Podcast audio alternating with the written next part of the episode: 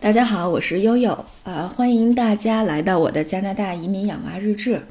呃，我这个日志呢，从话题的策划上讲，其实没有什么长期的规划，主要是呃这一天有什么样的心得感悟，或者是呃看到了什么现象，勾起了哪些回忆，可能就会留下一些这个音频的资料。啊，一个呢是记录生活，呃，二一个呢也是为了就是呃将来在奥斯卡哥哥和珍珠妹妹长大了以后，哎，想了解我们这个时候的社会啊、教育啊、文化呀，啊，或者想了解妈妈那个时候在想什么，是有迹可循的，哎，所以呢就有了这样的一期节目啊。很多朋友都给我留言说，哎，你可以去开 vlog 啊什么的，哎，我有时候觉得其实 vlog 可以记录生活的片段哈，但是对于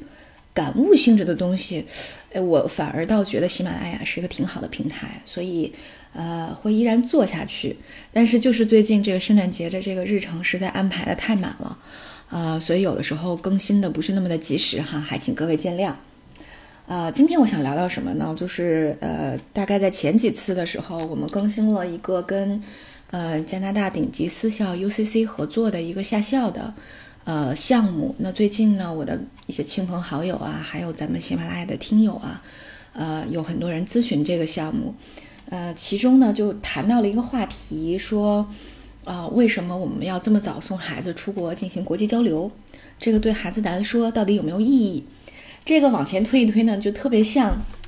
就是小宝宝的宝妈群去讨论说，我们有没有带小宝宝去出国游？那孩子其实啥也记不住，那对于孩子有什么意义？呃，其实我觉得这两个有通感。呃，你如果说按我这三十多岁再往回去倒推意义，或者从我这个职业规划的这种专业的角度去往回推这个意义，其实，呃，我我觉得有一个呃特别好，就是在我去参加那个奖学金的面试的时候，哈，嗯，当时那个英国大使馆的呃政治处的二秘就问了一个问题，他说：“你觉得？”就中国在未来社会，呃，未来世界的呃这个舞台上，呃，应该起到什么样的作用？后来我当时就说，我说，嗯，我觉得应该呃努力承担三种角色。我说，第一个就应该是熟悉规则系统的内行，呃，就是说，虽然说我们我们呃中国在。过去的这个七十七十年发生了翻天覆地的变化，取得了举世瞩目的进步，但是呢，我们的这个发展也经常受到很多误解和诟病，对吧？那么你如果想在这个世界舞台上发挥更大、更积极的作用，有的时候你首先需要的是了解游戏规则，啊，做一个这个动机系统和规则的熟熟熟手，更好的识别形势，把握定位，这样才能发挥更大的作用。第二点呢，我说应该是做一个尊重游戏规则的负责任的玩家。那么，既然你成为了手手，能够更好的运用优势去推动共同的发展，那么还应该去守护已经在良性运转的这些规则，对吧？呃，并且呢，这个积极主动的成为这些规则和系统的保护者。其实，中国在世界舞台上已经具备了这样的力量啊，而且呢，也愿意通过自身的努力去发挥作用，去促进和谐的发展。啊，第三个就是还要主动的提出去去做一个主动提出帮助的一个扶弱者。那我们曾经也是第三世界国家，那么我们的国家发展和民族的富强也经历过很多的挑战和困难，啊，也接受过很多这个友好邻邦的支持，啊，所以说我们的主旋律肯定包括将接受到的帮助要传递出去，要做这样的有这样的意愿，并且愿意做这样的努力。所以我后来那个我就是我们在这个。呃，私下的沟通，就后来我已经拿到了奖学金。我们在这个行前会的时候，后来我又见到了这个二秘，就跟他聊天。后来他就说，他说这个其实啊，这个中国也好，个人也罢，这个对呃世界或者对你周遭的影响，主要在乎你的价值观的输出。那你的价值观的输出，实际上你当时面试的时候那三点，我印象特别特别深。嗯，他说我觉得这样非常好。你你这样一说，就明显感觉到你是一个非常理智的，愿意尊重别人，并且愿意去守护一些这个呃美好事物和良性规则的这样的呃这这会成为这样的力量啊。所以我们愿意支持你。所以我想，其实无论是个人的发展也好，还是民族的这个呃发展也罢，嗯，很多的东西就是你要输出什么样的价值观，嗯，那其实。价值观这个东西，它的形成不是说一蹴而就的，是要从小去，也就是说，从你差不多七八岁开始，一直到二十几岁，这可能是一个价值价值观一个完整的发育的过程。对，在这个过程当中呢，呃，要就是多切换系统和定位，去看看呃这个各种各样的运行规律，这样你才能呃认识知道如何去认识一个系统，如何去把握规律，如何去利用其中的这个。呃，这个规律，然后结合自己的优势去，呃，做更多的有益于这个共生共存、和谐发展的这样的这样的东西，呃，所以我觉得这是为什么青少年要早点做这个，呃，这个国国际交流的这样的一个意义所在。呃，结合我自己呢，我觉得，呃，一个正反例哈，目前自这个正反例，呃，我我也特想吐槽一下，就是最近。出了一个瑞典的环保少女啊，这个各种各种各种呃拉仇恨，然后那个呃，但是呢，在青少年当中一时是风头无两的，呃，就是他这个怼天怼地怼川普哈，然后总觉得这个青少年学习没用啊，应该把更多的精力投入在这个环境保护和拯救未来当中，呃，从呃从他们的初衷来讲，我觉得这是好的。但是，呃，因为悠悠在十六岁的时候，呃，不是参加过全球青少年环境会议吗？呃，不但第参加过第一届，后来上了大一以后，还参加过在意大利都灵举行的第二届青少年环境会议。然后，呃，在这个会议之前呢，都有一个为期一年的一个 online 的一个呃这个环境保环境教育，呃，它是会会呃。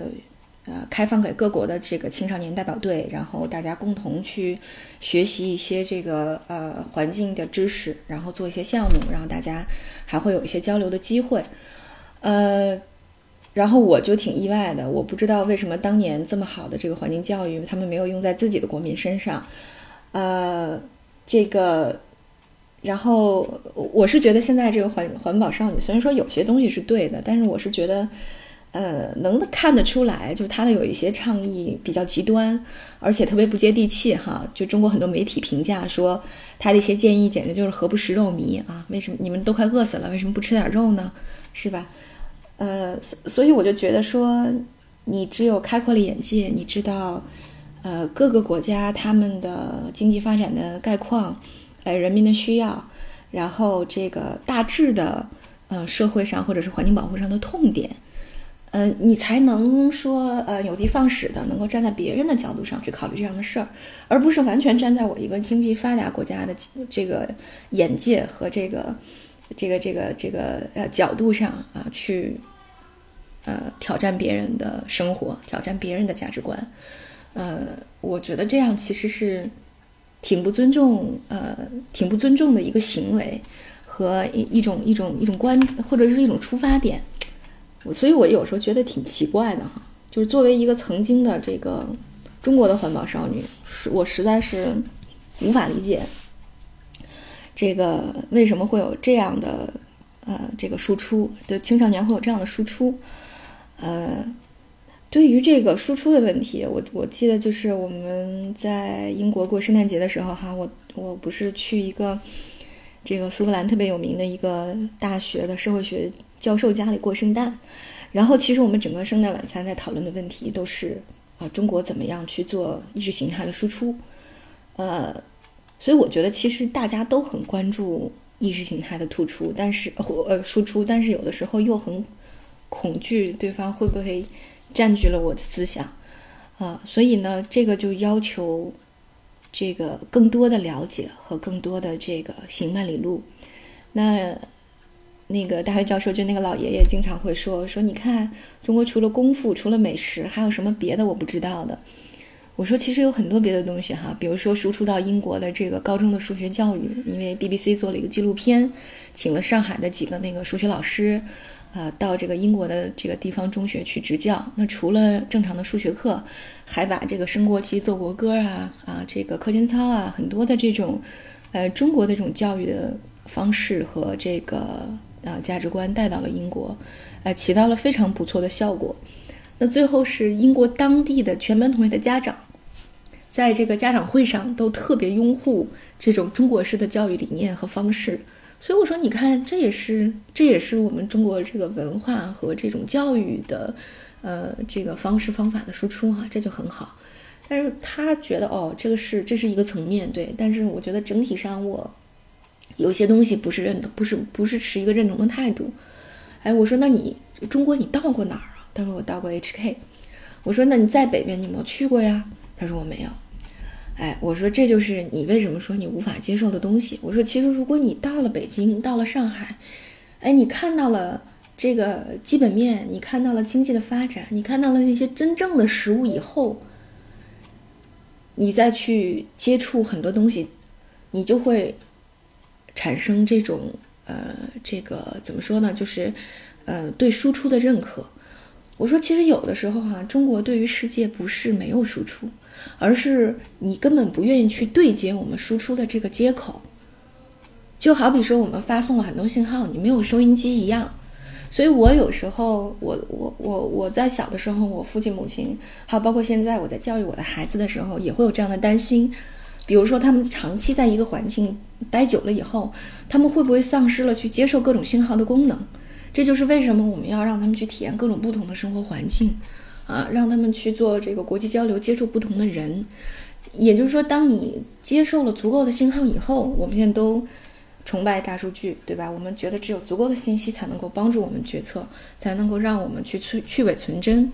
对吧？所以我觉得这就是为什么这个孩子从小就要去接触更多的呃不同的观点、不同的人啊、不同的教育模式，这样子他们才能迅速的成熟起来，去输出那些。呃，这个积极健康的，并且是能够为人所接受的这种呃价值观和意识形态啊，所以我觉得，呃，这个是我认为为什么小孩子啊要尽早的去这个行万里路的原因啊，所以这个嗯，